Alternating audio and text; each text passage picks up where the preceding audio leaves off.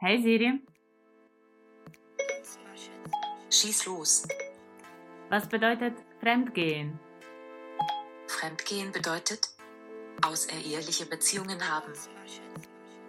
Okay, also Fremd bei Fremden zum vollständigen Artikel. Nicht dem eigenen Land oder Volk angehörend, eine andere Herkunft aufweisend, unbekannt, nicht vertraut. Und gehen bei Duden sich mit bestimmter Absicht irgendwohin begeben.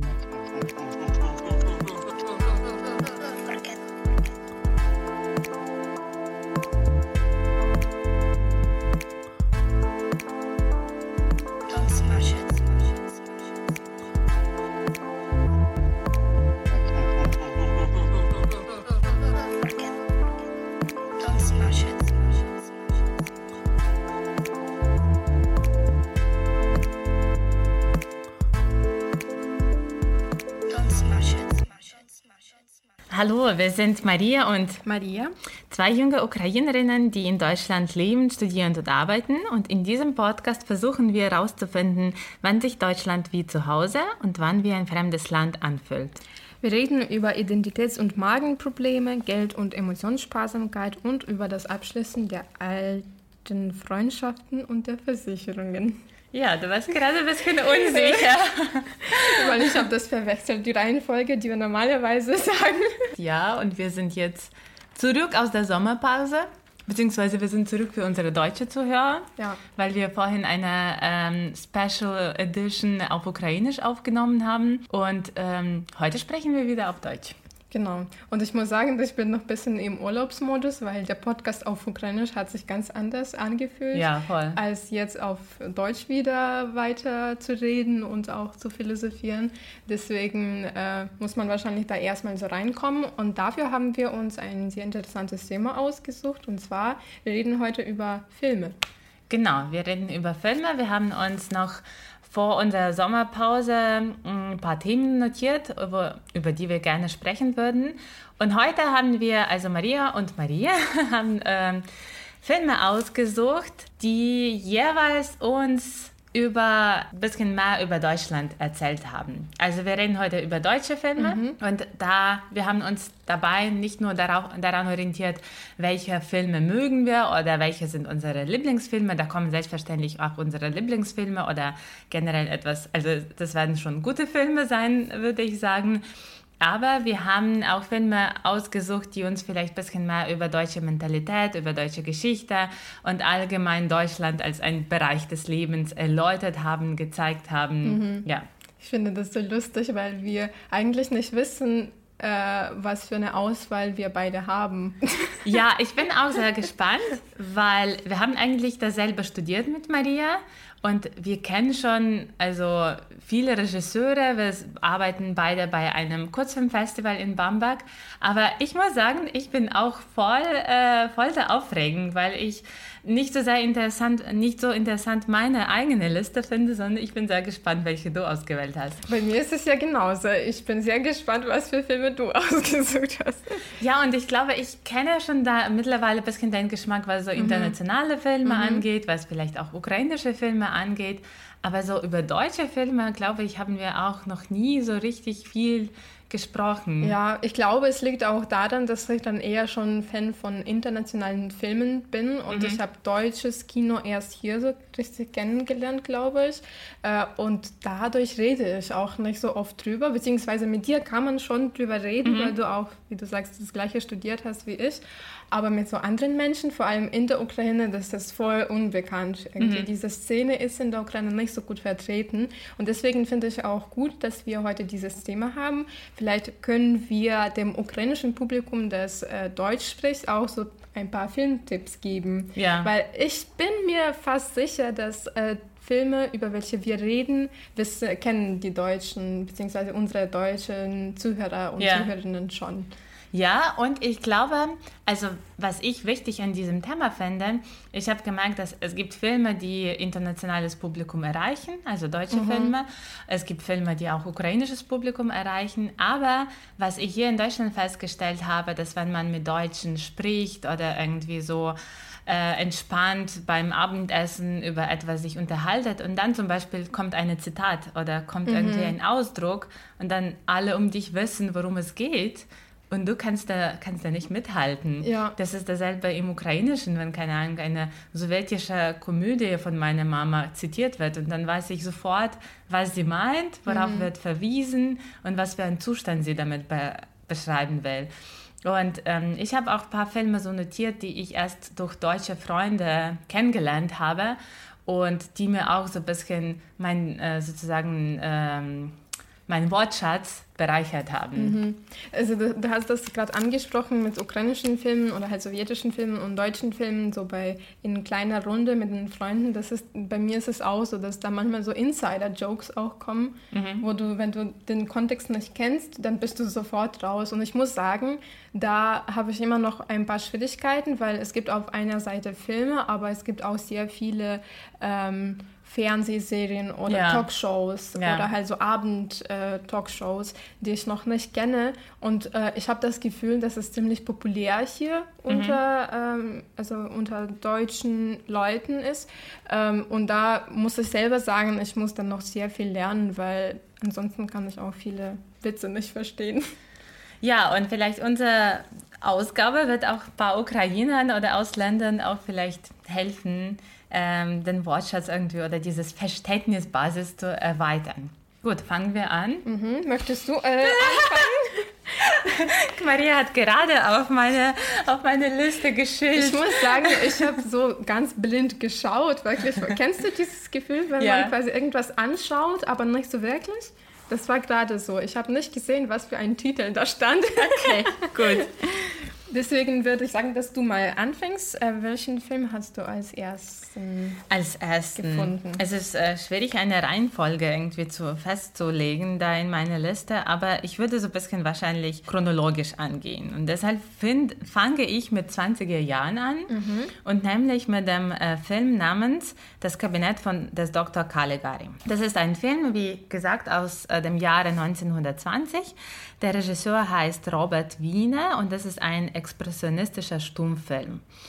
Ähm, also kein Ton, der ist schwarz-weiß und da wird, beziehungsweise sogar so ein bisschen Sepia, mhm. in Sepia-Ton gedreht. Und ähm, ja, ich habe diesen Film ausgewählt, weil ähm, ich habe ihn zum ersten Mal in Deutschland angeschaut. Also ich habe schon viel von dem gehört.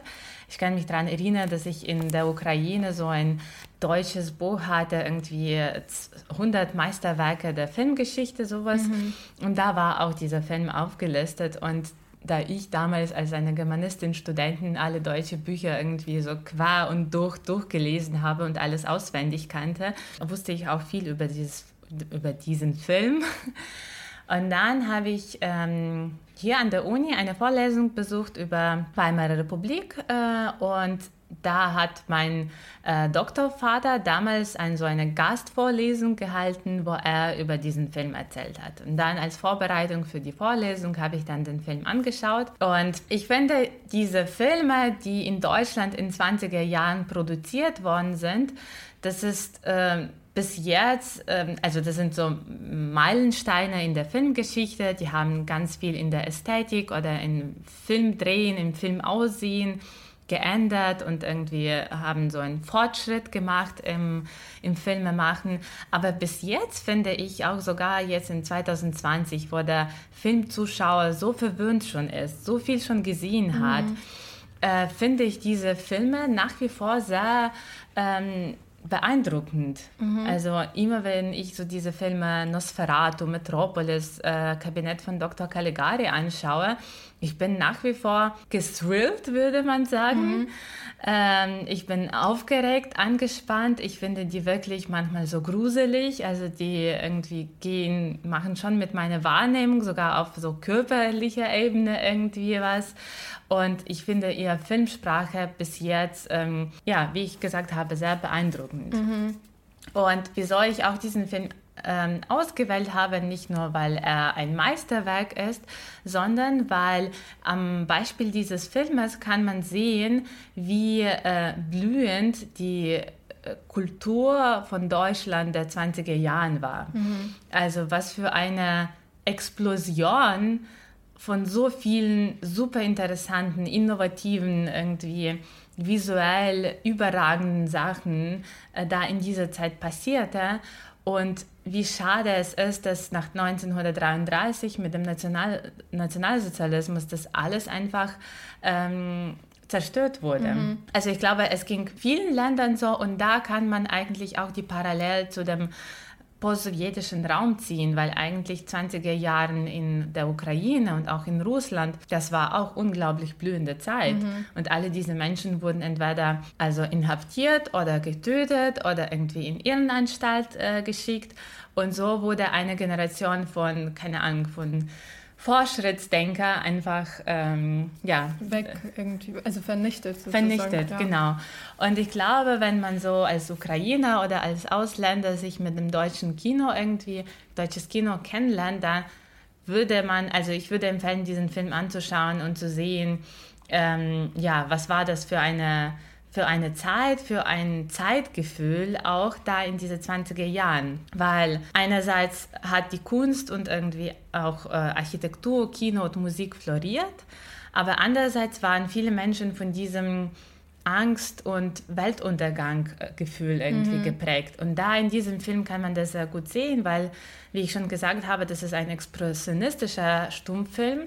Und wenn man so an die Hand, also nicht an die Handlung, sondern an die Szene aus diesem Film denkt, dann muss man so sich vorstellen, für diejenigen, die den Film noch nicht gesehen haben, dass das sieht alles wie ein expressionistischer Gemälde. Mhm. Also die Handlung spielt in einer Stadt, aber man sollte sich da keine Stadt vorstellen. Also das sind keine normale Straßen oder irgendwie keine normale Plätze oder Wohnungen, sondern das ist alles, also die Kulissen, die Hintergründe, die mhm. äh, dafür gebaut wurden, das ist auch, also trägt dazu bei, dass dieser Film dann als Meisterwerk bezeichnet wird. Und ähm, die Handlung von dem Film ist eigentlich so, das erzählt über einen Doktor, gewissen Dr. Caligari, der auf einem Markt einen Schlafwandler zeigen will.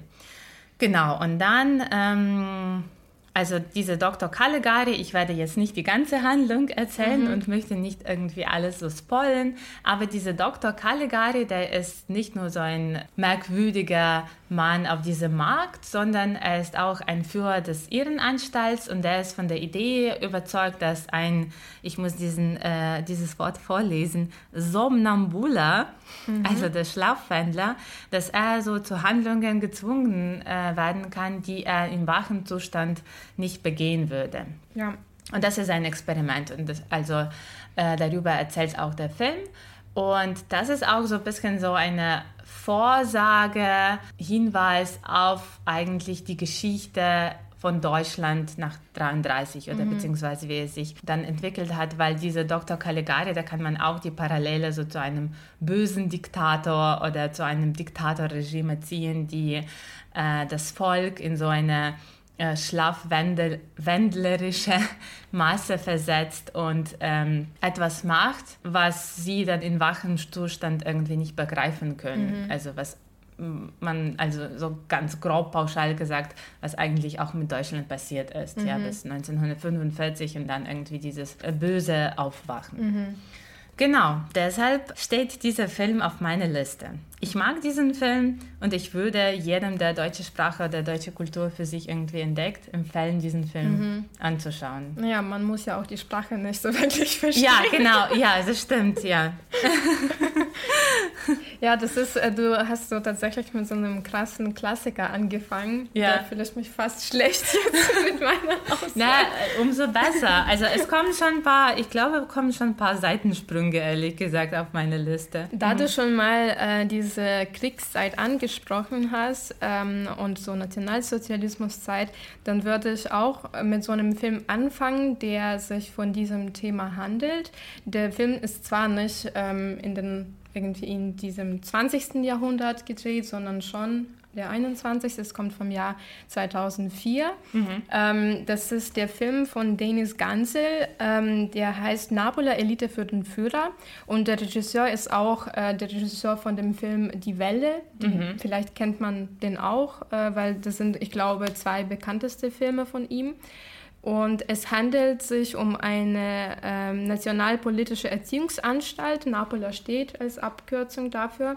Und ähm, die Geschichte geht so, dass man, dass man eine Begegnung beobachtet, die in eine tiefe Freundschaft übergeht zwischen zwei Jungs, die in so einer Anstalt quasi studieren oder trainieren. Und ähm, das ist an sich auch ein sehr gutes Bild dafür, wie alles, was zum Beispiel in den 20er Jahren sich entwickelt hat, einfach zunichte gemacht mhm. wurde, mhm.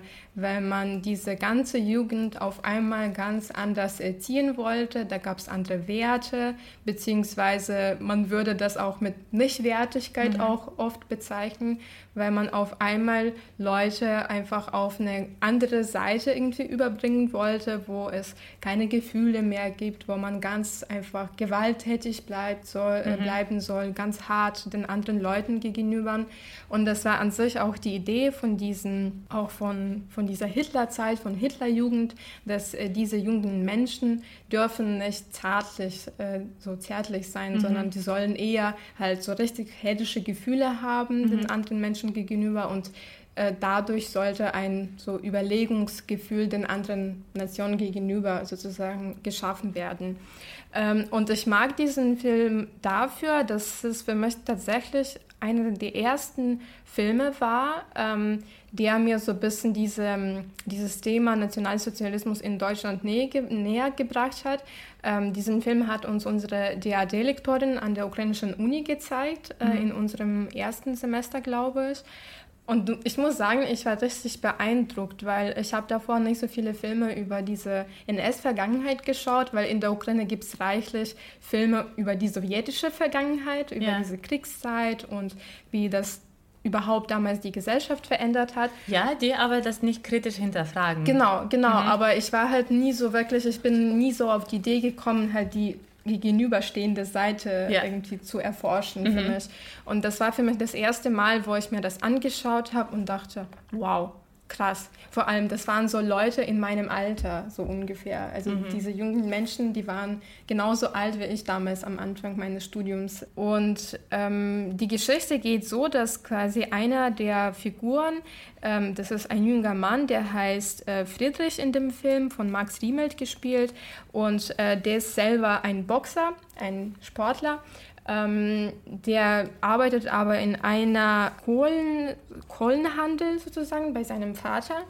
Ähm, der wird, will aber sehr gerne zu so einem professionellen Sportler werden und ähm, einmal entdeckt ihn bei so einem Wettkampf sozusagen ein Napola-Lehrer mhm. äh, von dieser Anstalt und der merkt, dass er eigentlich ganz stark ist, dieser Junge und der ist halt, der ist auch so, wie man sich so ähm, die, die Jugendlichen von der Zeit vorstellt, so mhm. wie diese blond. genau, blond, so richtig stark gebaut. Ja. Und dieser Lehrer, der sieht ein sehr großen Potenzial in diesem Jungen, aber der sieht, dass bei diesem Wettkampf der schon so ein bisschen zögerlich ist und dass er so mitleidet mit, dem, mit der Person, mit welcher er quasi boxt.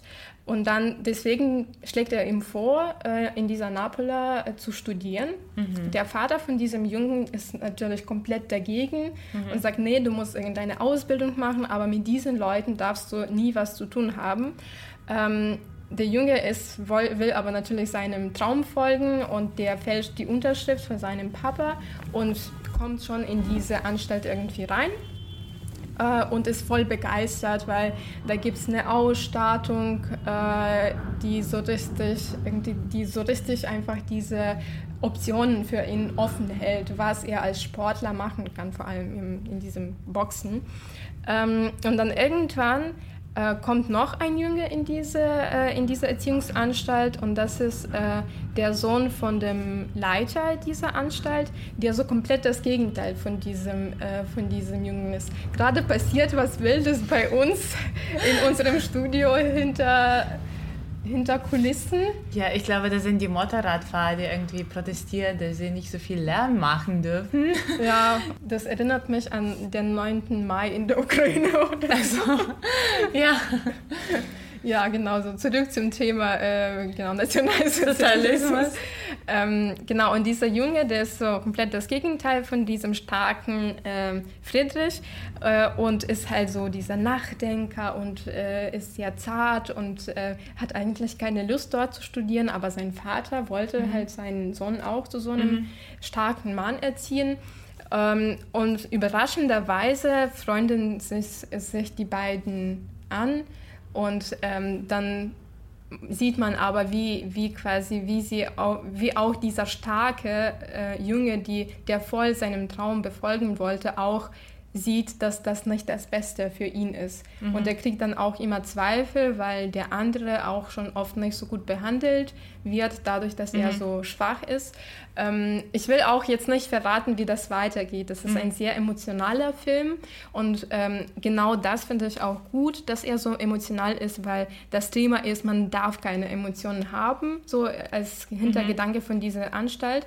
Aber man sieht auch, dass diese jungen Menschen die ganze Zeit einfach verzweifelt sind, weil mhm. die in, an dieser Grenze stehen, irgendwie, ist es okay, sollen wir Mitleid haben zu diesen Jungs, die mit uns in dieser Anstalt sind, mhm. oder sollen wir einfach drauf scheißen und einfach diesem Traum, dieser Idee äh, folgen und mhm. dann irgendwann zu irgendwelcher Herrschaft werden.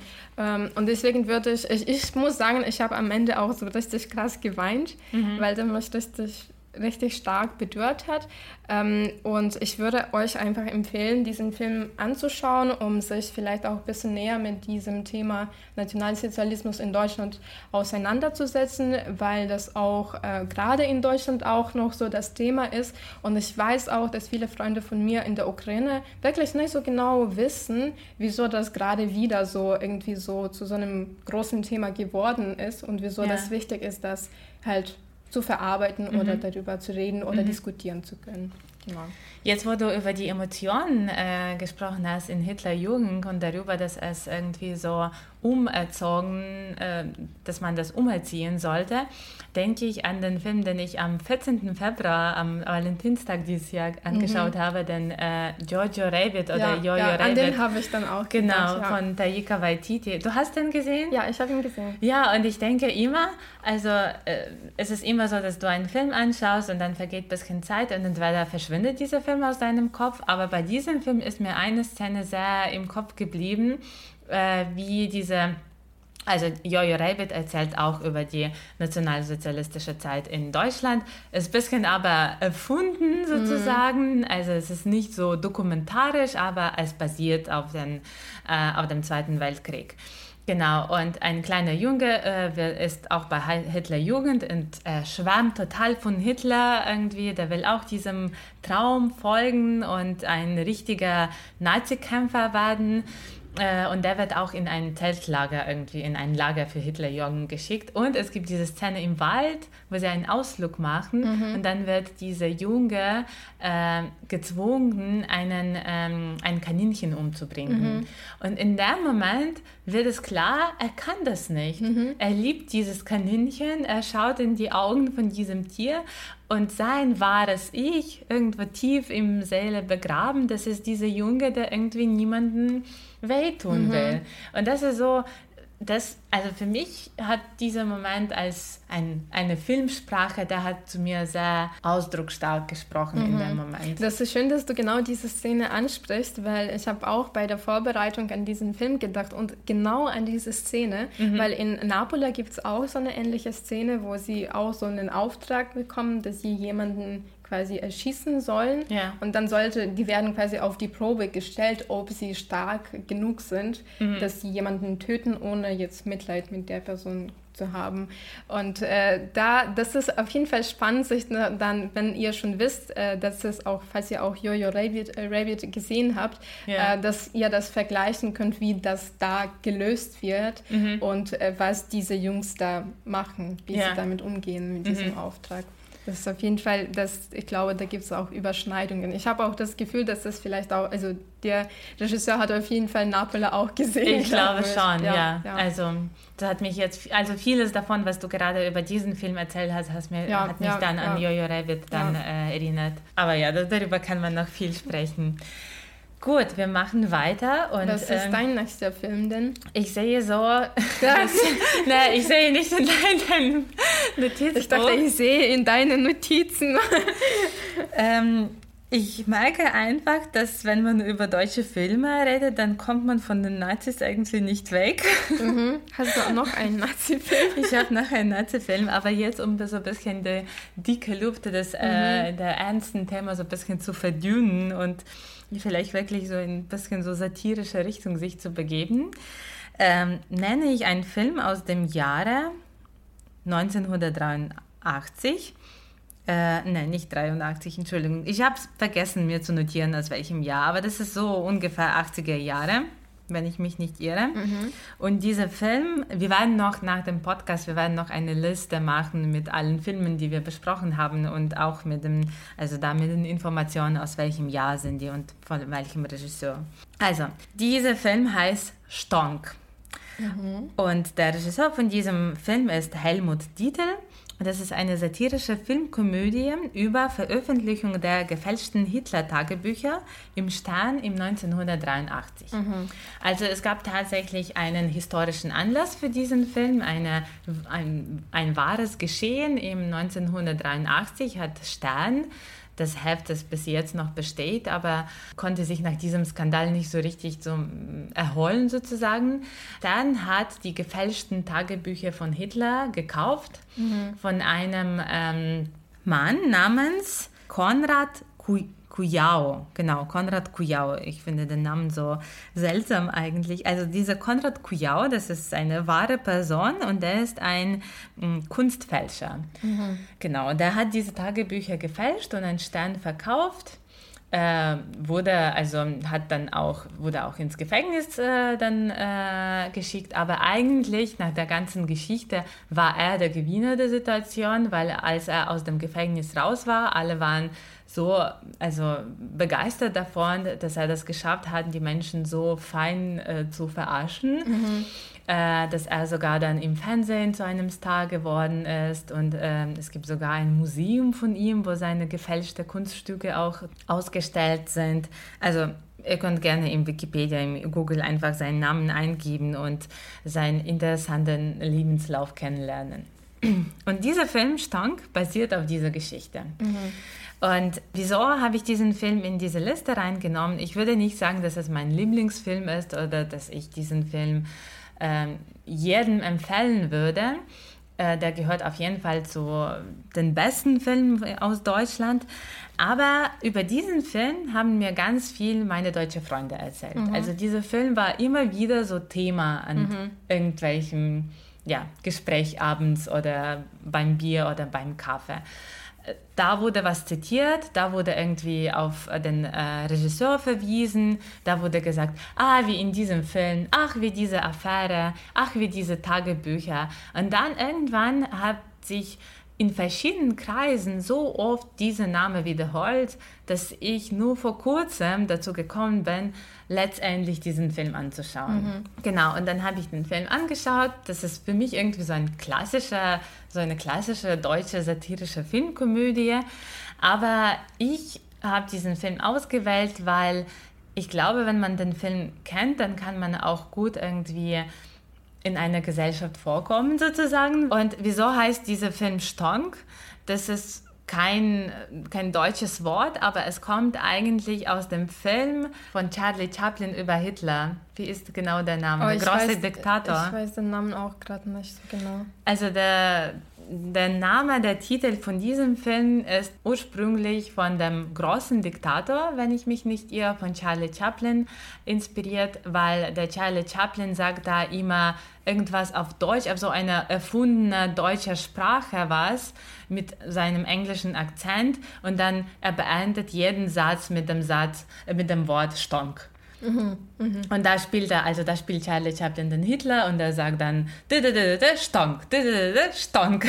Okay, ja. Genau, und die haben dieses Wort genommen und ähm, als Titel verwendet. Und der Film erzählt von, also wiedergibt eigentlich auch so die wahren Ereignisse, aber ein bisschen mit so manchen Modifik Modifikationen sozusagen. Und es erzählt von einem Professor Dr. Fritz Knobel, der sein Geld damit äh, verdient, dass er verschiedene gefälschte Kunstwerke an Menschen, an, also an Menschen, die viel Vertrauen haben und irgendwie so leichtgläubig sind, äh, verkauft. Und eines Tages verkauft er an einen Altnazi ein äh, Gemälde, wo äh, die nackte Eva Braun da ähm, abgebildet mhm. ist. Und dieses Gemälde wurde angeblich von dem Hitler selbst gemalt. Aha.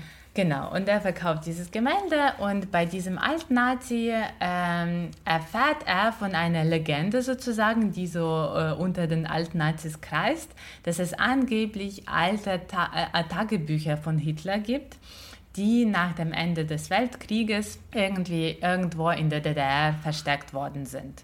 Und es gibt die, aber niemand weiß, wo die sind und ähm, alle sind voll heiß drauf. Mhm. Genau, und dieser Professor äh, Dr. Fritz Knobel kommt auf die Idee, dass, okay, noch mehr Geld zu machen und entscheidet sich dazu, diese Tagebücher zu fälschen. Um nochmal das so irgendwie zu beschreiben, was für ein Ausmaß von diese Tagebücher hatte, also äh, diese Arbeit an gefälschten Tagebüchern war. Ähm, wir reden jetzt nicht von einem Heft oder von zwei Heften, sondern damals, also Stern hat 62 Bänder von diesen Tagebüchern gekauft damals. Krass. Und die haben einfach so jede Woche so einen Auszug aus diesen mhm. Tagebüchern publiziert und haben das geplant, keine Ahnung, die nächsten 30 Jahre das zu machen. Genau, also und im Film auch dieser Knobel, der fälscht diese Tagebücher, verkauft die an eine linksliberale äh, Zeitung, mhm. aber dann wird äh, dann überprüft das irgendwie eine Bundesagentur, ich weiß nicht mal genau, äh, wie die Bezeichnung von der Organisation ist und es kommt äh, dazu, dass diese Tagebücher gefälscht sind. Mhm. Und ähm, genau, aber dieser Knobel kann noch das Geld kassieren und mhm. irgendwie untertauchen. Mhm. Ja, und in diesem Film, wieso habe ich das für mich ausgewählt, weil ich glaube, diese Nazi-Besessenheit und Faszination, die ist so, äh, die hat so viele verschiedene Facetten und so zwiespaltig. Einerseits ist es ein Tabuthema, einerseits ist es ein ernstes Thema, das verarbeitet werden soll das ähm, wirklich schockierend ist, also bis jetzt auch noch schockierend ist, dass es in einem Land sowas passieren konnte. Andererseits sind die Menschen voll heiß drauf, irgendwelche Tagebücher, mhm. nackte Bilder von Eva Braun.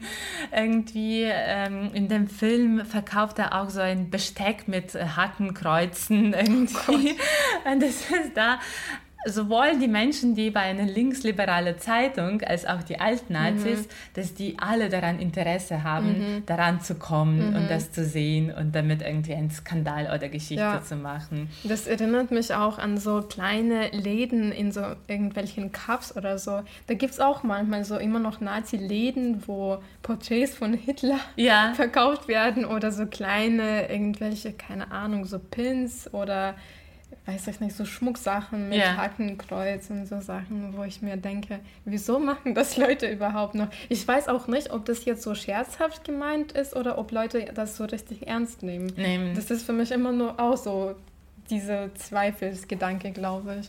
Genau, und das ist so ein, diese ganz dünne Grenze mhm. irgendwie, das äh, ernst zu nehmen oder doch da, da so eine Metaebene einzunehmen.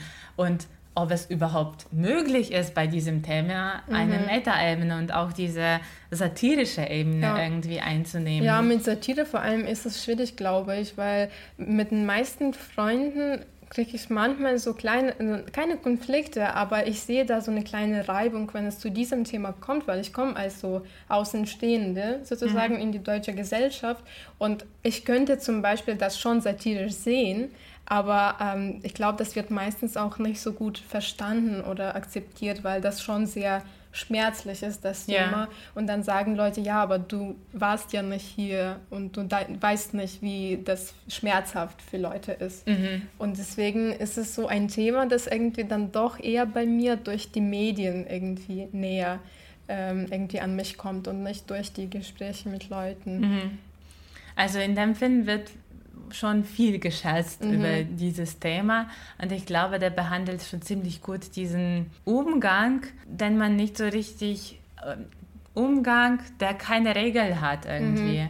Wo alle so ein bisschen verunsichert sind, wie man damit umgeht Ja, irgendwie. ja. Mm. Das ist auf jeden Fall ein guter Tipp. Ähm, ich glaube, ich würde mir das auch sehr gerne anschauen. Ich bin sehr gespannt, ob du weiter mit Nazis machst.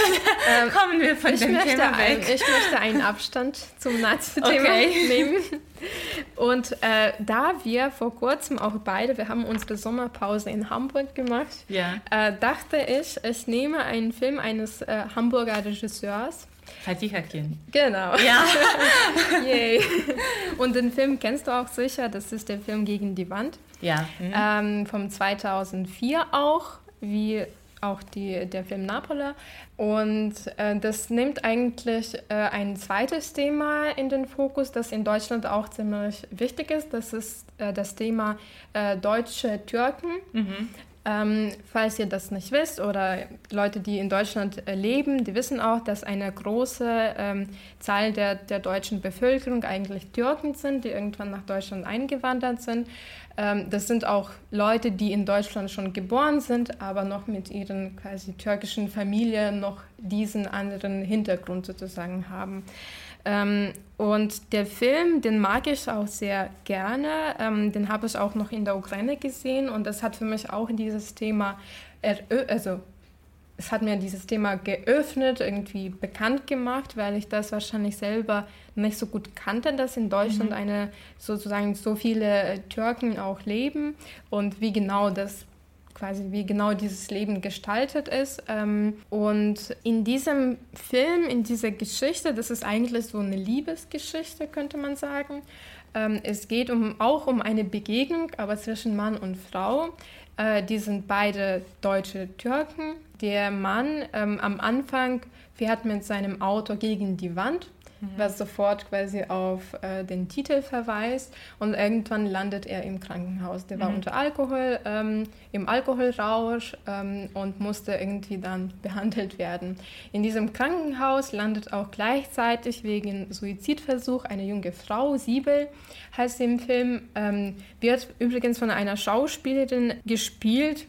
Schauspielerin gespielt, das ist Tautologie, die man auch von Game of Thrones kennt. Ähm, junge, gut aussehende Frau von Tyrion Lan Lannister.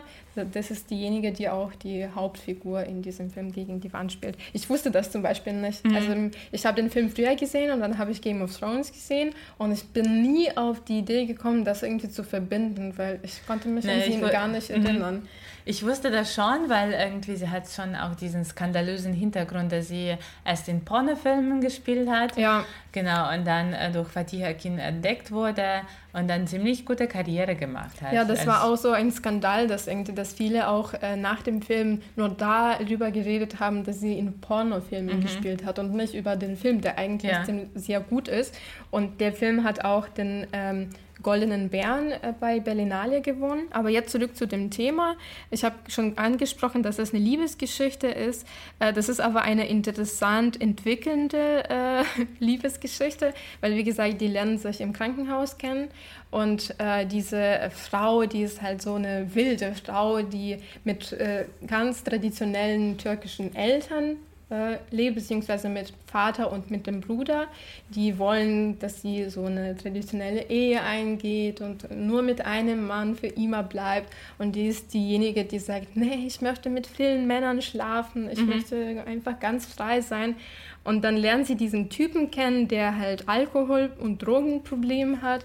Und äh, die scheinen sich gut zu verstehen.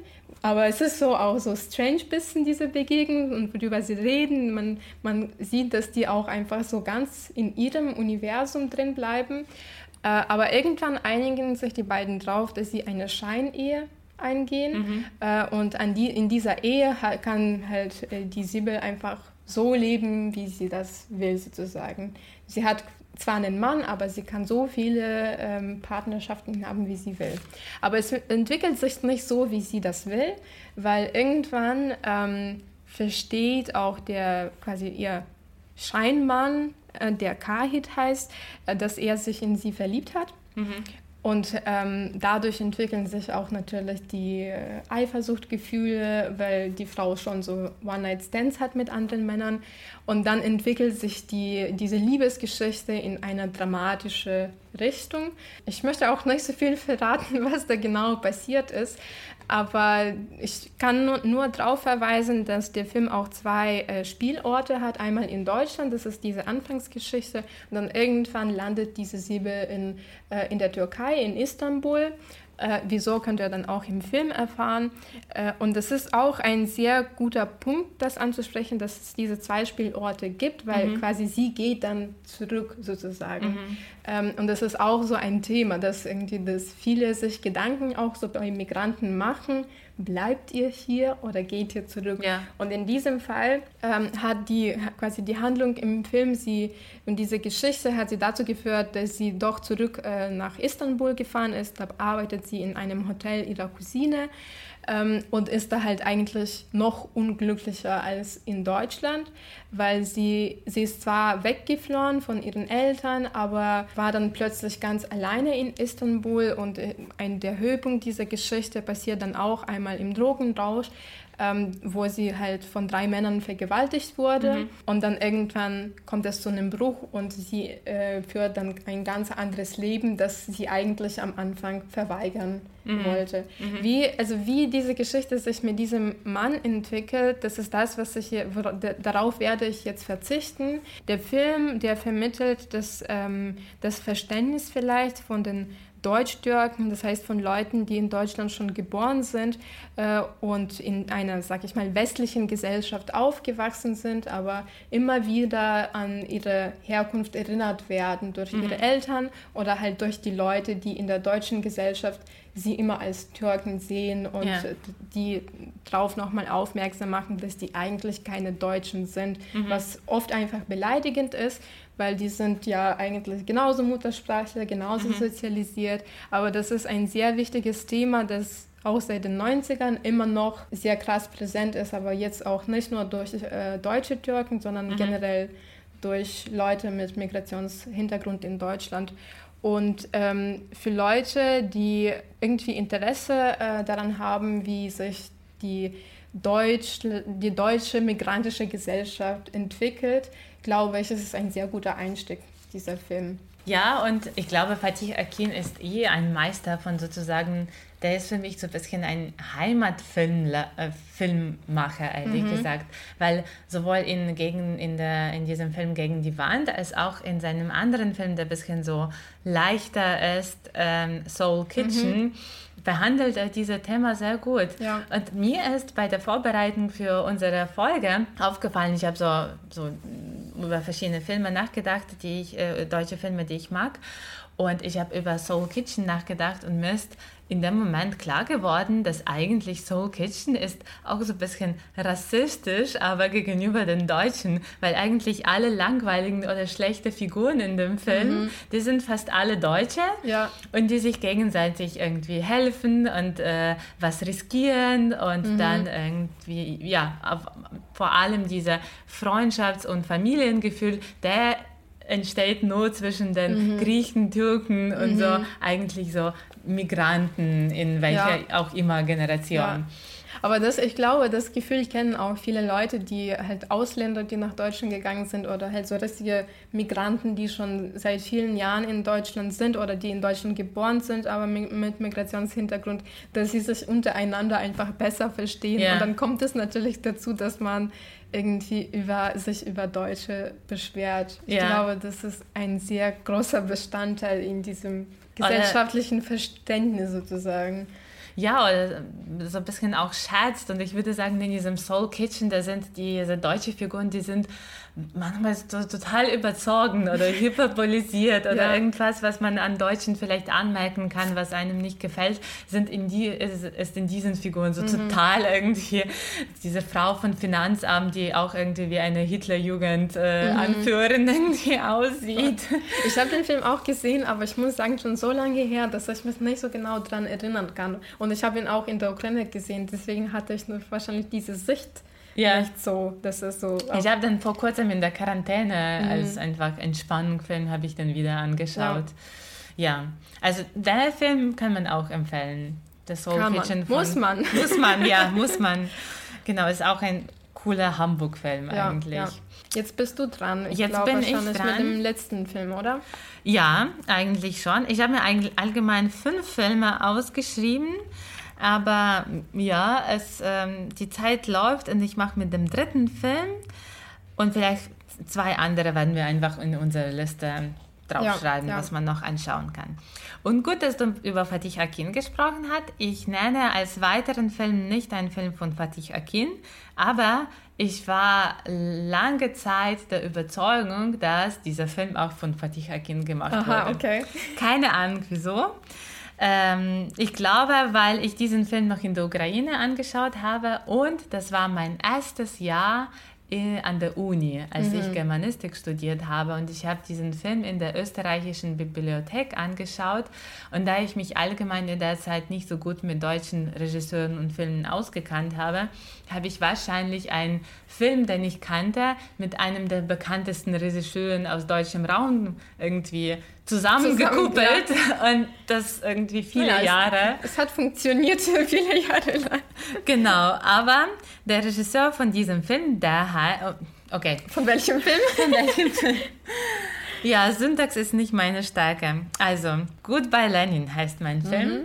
Ich muss sagen, das ist allgemein ein meiner Lieblingsfilme für immer und immer. Mhm. Also wenn ich äh, drei oder fünf Lieblingsfilme allgemein, nicht nur deutsche nennen sollte, dann Goodbye Lenin wird immer in dieser Liste sein. Äh, und der Film wurde von Wolfgang Becker gemacht. Das ist ein Film von 2003. Und das ist eine Familien- und Zeitgesch also eine Familiengeschichte und gleichzeitig ein Zeitgeschehen-Geschichte. Die, und diese Familiengeschichte und Geschichte von Deutschland sind da eng verworben. Und es erzählt folgende Geschichte.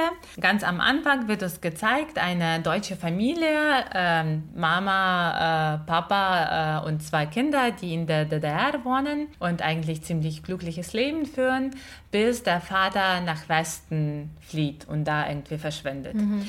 Und dann gleich danach, die Mutter verfährt in eine schwere Depression, wird in eine Psychiatrieanstalt geschickt und äh, nach diesem Aufenthalt da kehrt sie zurück zu ihrer Familie, zu den Kindern aber wie irgendwie ein ganz anderer Mensch sozusagen, weil auf einmal wird sie eine fortbildliche Sozialistin. Mhm. Die, eine, die ist Lehrerin in der Schule und die macht jetzt alles für die Partei und für kommunistische Zukunft von der DDR. Mhm. Die Kinder aber werden erwachsen und ähm, 1989 die Mutter irgendwie kehrt von, dem, äh, von der Arbeit zurück nach Hause und sieht ihren Sohn, der an einer Anti-DDR-Demonstration teilnimmt.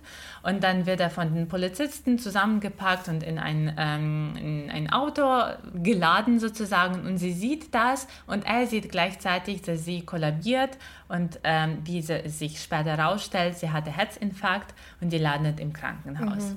Und die landet auch in Koma und diese Komma dauert so lange, dass die gesamte politische Struktur und das politische System von der DDR und von Deutschland allgemein in der Zeit vom Füßen auf Kopf gestellt mhm. wird. Das heißt, die Mauer fällt, DDR und BRD werden zu einem Land und DDR, also die Partei wird abgesetzt und ähm, ja, es passiert die Zeit der Wende. Und die Mutter schläft die ganze Zeit und verschleppt diese Wende. Und dann erwacht sie aus der Koma und sein, äh, ihr Sohn Alex kommt ins Krankenhaus und der äh, Arzt sagt, dass Mutter braucht totale Ruhe. Also alles, was irgendwie sie so ein bisschen aus Ruhe bringen kann, das kann dazu kommen, dass äh, sie wieder Herzstillstand hat und dann irgendwie, äh, dann stirbt sie. Und der Sohn nimmt das so ernst, dass er sich vornimmt, ähm, die DDR der Mutter vorzuspielen. Und sie kehren zurück äh, nach Hause in die Wohnung und dann wird das Zimmer so eingerichtet, wie es zu DDR-Zeiten war. Und dann versucht er zum Beispiel die DDR-Lebensmittel äh, auch irgendwo aufzutreiben. Es gibt eine, eine meiner Lieblingsszenen, wo er die Spreewaldgurken in dem Supermarkt mhm. sucht, aber die sind nicht mal zu finden. Nach dieser Szene übrigens, immer wenn ich Spreewaldgurken sehe im Supermarkt, schmunzele ich immer und irgendwie äh, neige dazu, die auch zu kaufen aber der kann die nicht finden, deshalb äh, sucht er in Mülltonnen überall diese Gläser und füllt mit den, schon so mit westdeutschen Gurken mhm. auf. Das Schwierigste ist aber das Fernsehen, weil Mama mag Fernsehen anschauen, aber es gibt nicht mehr ein DDR-Fernsehen und deshalb arrangiert er dafür einen guten Freund von sich, der irgendwie ein äh, Video, Filmemacher ist, wenn ich mich nicht irre.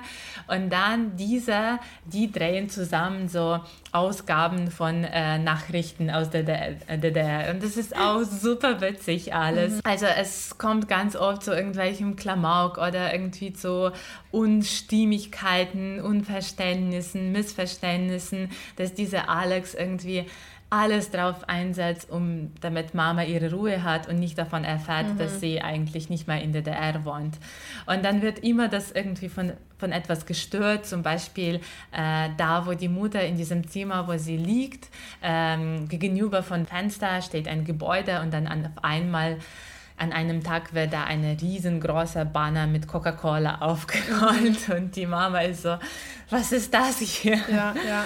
Also dieser Film erzählt auch über, die, um, über den Umgang mit der Vergangenheit, aber mit dieser DDR-Vergangenheit und mh, mm, über den Umgang mit DDR als Land, das, glaube ich, für viele Menschen auch so unbekannt geblieben ist. Also vielleicht für diejenigen, die da gewohnt haben, aber ich kann mir vorstellen, dass die Westdeutschen auch einiges für sich da nicht vorstellen konnten, wie es da abgelaufen ist.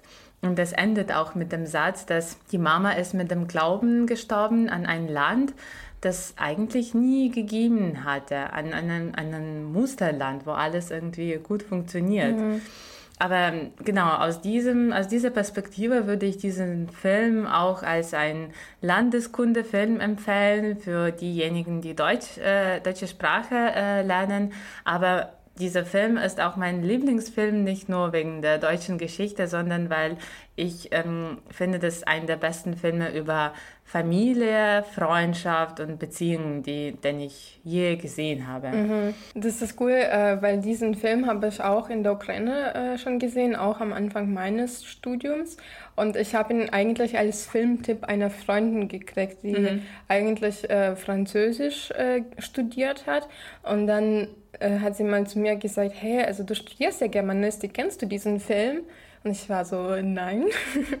und dann hat sie voll geschwärmt davon, dass sie mhm. das auch ganz cool fand. Und ich glaube, durch diesen Film hat sie auch so Lust gekriegt, irgendwie Deutschland zu sehen. Und sie hat zwar Französisch studiert, aber wollte auch immer schon nach Deutschland, weil sie schon irgendwie diese Geschichte fasziniert hat und halt diese auch, ähm, dass es zwei halt Länder innerhalb eines Landes gab, die mhm. so unterschiedlich dann auf einmal geworden sind und wie sie dann irgendwann wieder vereinigt wurden. Und das halt auch für Leute so eine Idee Identitätskrise ja. so ein bisschen vorbereitet hat. Darf ich auch dann mit meinem letzten Film? Ja, ich bin sehr anfangen, gespannt, was da kommt. äh, den Film kennst du wahrscheinlich auch, weil das ist so ein Film, der durch irgendwie durch die Medien ziemlich krass so gegangen ist und war halt sehr im Munde von allen ähm, Literatur- und Medienstudenten. Okay. Ähm, das ist äh, der Film, der Victoria heißt. Ah, ja, ja, klar. Mhm. Ähm, ich springe halt ein bisschen in die Zukunft sozusagen. Der Film ist vom Jahr 2015 vom Regisseur Sebastian Schipper. Ähm, das Krasseste an diesem Film ist, dass es äh, ein Film 140 Minuten in einer Einstellung gedreht. Äh, das heißt, für Leute, die vielleicht nicht so wirklich filmwissenschaftlich ausgebildet sind, äh, heißt es, dass man einfach mit quasi mit einer Szene angefangen hat mit der Kamera und dann hat man die Kamera immer weitergeführt, ohne quasi Montage in dem Film zu machen. Das ist quasi eine Szene, die immer so weitergeht und an verschiedene Locations die Figuren führt. Ähm, ich muss sagen, ich habe diesen Film in zwei Teilen geschaut, weil äh, diese, die Besonderheit von solchen Filmen, die mit einer Kameraeinstellung gemacht werden, ist, dass es manchmal ziemlich schwindlig ähm, wirkt. Mhm. Vor allem auf mich hat es so einen Einfluss, äh, weil die Kamera wackelt dann auch so ein bisschen und dann läufst du so mit und dann Kamera irgendwie bewegt sich die ganze Zeit. Und ich habe mir irgendwie die Hälfte des Films angeschaut und ich hatte so voll Übelkeit gekriegt. Mhm. Und ich verbinde immer mit diesem Film so dieses Übelkeitsgefühl. Und ich glaube, erst im Nachhinein habe ich verstanden, wie sehr ich diesen Film eigentlich mag. Mhm. Ohne halt bis auf diese physikalischen Gefühle, die da entstanden sind.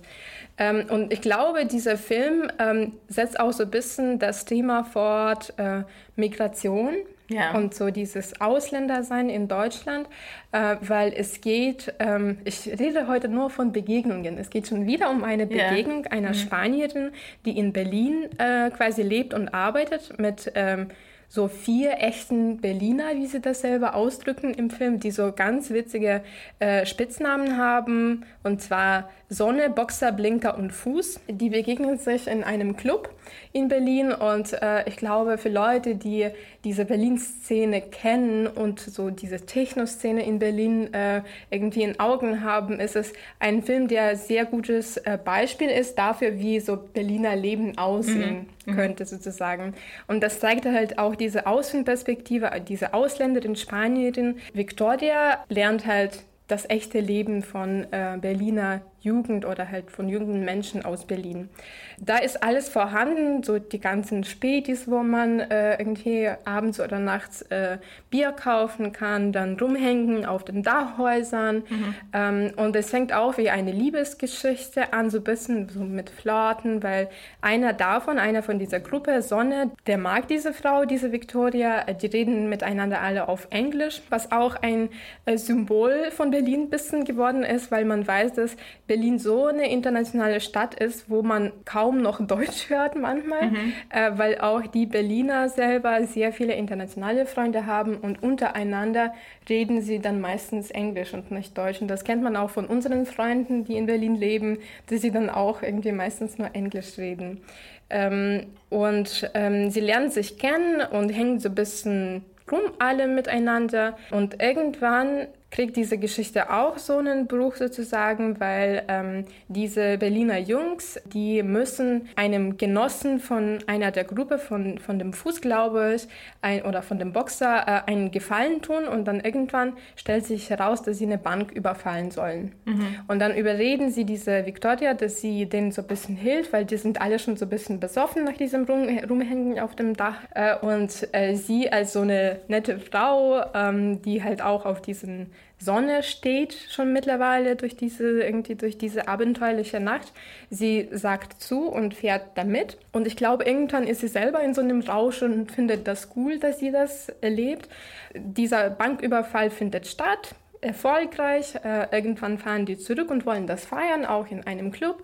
Äh, die vergessen aber einen Typen im Auto und irgendwann entdeckt die Polizei diesen Typen und mhm. stellt fest, dass es dieses Auto, das eigentlich von dieser Banküberfall gesehen wurde und irgendwie bei irgendwelchen Leuten äh, ange angezeigt wurde. Ähm, und da ist, wird alles so richtig dramatisch. Da flüchten Leute äh, von, von der Polizei und das wird halt von einer harmlosen Geschichte, so Liebesgeschichte, dieses so Berliner Kennenlernen, äh, Liebe in einem äh, Café, äh, sich austauschen zu so einem richtigen Krimi-Film so ein bisschen. Und äh, ich glaube, ich werde dann auch nicht so viel verraten von dem, wie das endet, weil das ist dieser dramatische Teil, der eigentlich diese ganze Spannung hält. Und mhm. ich glaube, das ist wieder interessanter, wenn man sich das anschaut. Und äh, wenn man schon lange vom Berliner Leben geschwärmt hat, das ist äh, etwas, was einen emotional sehr einbindet. Das ist aber auch äh, etwas, was sehr romantisch ist, weil ich mhm. glaube, das zeigt auch ganz deutlich diese Sicht auf Berlin ähm, von den Ausländern. Mhm. Die denken, ja, Berlin, das ist diese große internationale Stadt, wo viele Kulturen aufeinandertreffen, wo du einfach alles ausleben kannst, was du willst. Du kannst deine Freiheit da ausleben, du kannst das Leben von neu anfangen. Äh, da gibt es Toleranz einfach auf allen Seiten. Und dann auf einmal sieht man aber, dass da auch Leute leben, die Probleme haben. Mhm. Und man sieht diese Jungs und wie sie halt so schon irgendwie vielmals im Knast waren, wie arm eigentlich diese Leute auch da sind. Mhm. Ähm, und ich glaube, das ist ein sehr guter Punkt, sich damit auseinanderzusetzen, dass auch diese Städte der Freiheit auch sehr viele Probleme miteinander tragen, dass Leute, die schon jahrelang da wohnen, auch mit ganz anderen Sachen konfrontiert werden mhm. als Leute, die da frisch hinziehen und so romantische Gefühle von so Migrantengefühle da erleben. Ähm, deswegen würde ich äh, vorschlagen, diesen Film unbedingt anzuschauen. Ähm, das ist auch ein sehr wichtiger Film im deutschen Kino, halt auch durch diese eine Einstellung, weil es ist schon sehr aufwendig. Vor allem das Drehbuch wurde nicht komplett geschrieben, das wurde vieles improvisiert. Mhm. Ich glaube, das äh, Ursprungsdrehbuch war irgendwie 15 Seiten oder so. Der Film ist zwei Stunden lang.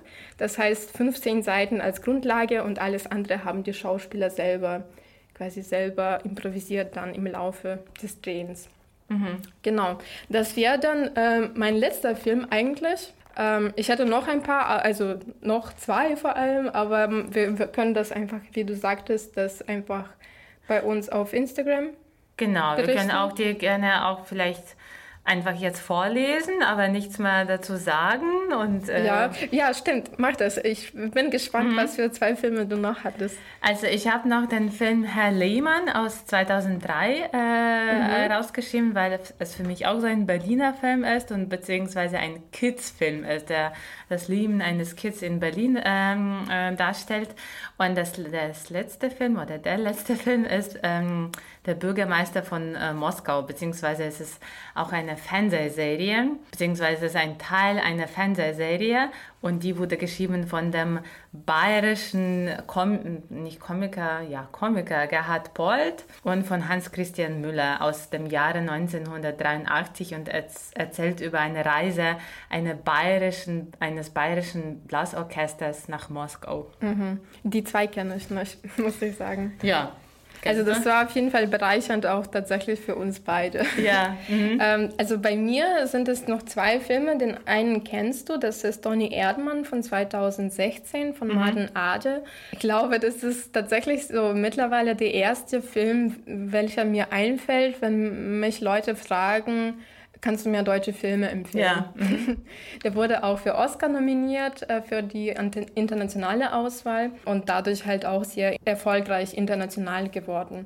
Und den zweiten Film, den wollte ich eigentlich auch am Anfang erwähnen, aber ich habe dann doch darauf verzichtet, weil es ging auch so ein bisschen um die so Nachkriegszeit, mhm. Kriegszeit mhm. und das ist der Film von Rainer Werner Fassbinder, Die Ehe der Maria Braun. Oh, ich liebe diesen ja, Film. Ja, das ist ein richtig guter Film von mhm. 1979, aber wie gesagt, das ist auch ein Ansporn vielleicht für Leute, sich selber damit auseinanderzusetzen, ja. weil wir beide so davon begeistert sind. Ja, und das ist tatsächlich ein sehr guter Film ja. über Nachkriegszeit. Genau, dann cool. bedanken wir uns für das Zuhören ähm, ja. von unserer Auswahl der Filme, die uns Deutschland erklärt haben ja, erklärt so und entdeckt haben. Genau, genau, ja. Vergesst nicht, uns auf Instagram und Facebook zu folgen und dort eure Kommentare zu hinterlassen. Genau, und uns auch ein Feedback zu geben oder beziehungsweise auch vielleicht manche Filme uns vorzuschlagen, die Bestimmt, ihr als ja. äh, deutsch oder deutsch erklärend findet. Genau, dann sagen wir Tschüss und bis zum nächsten Mal. Ciao!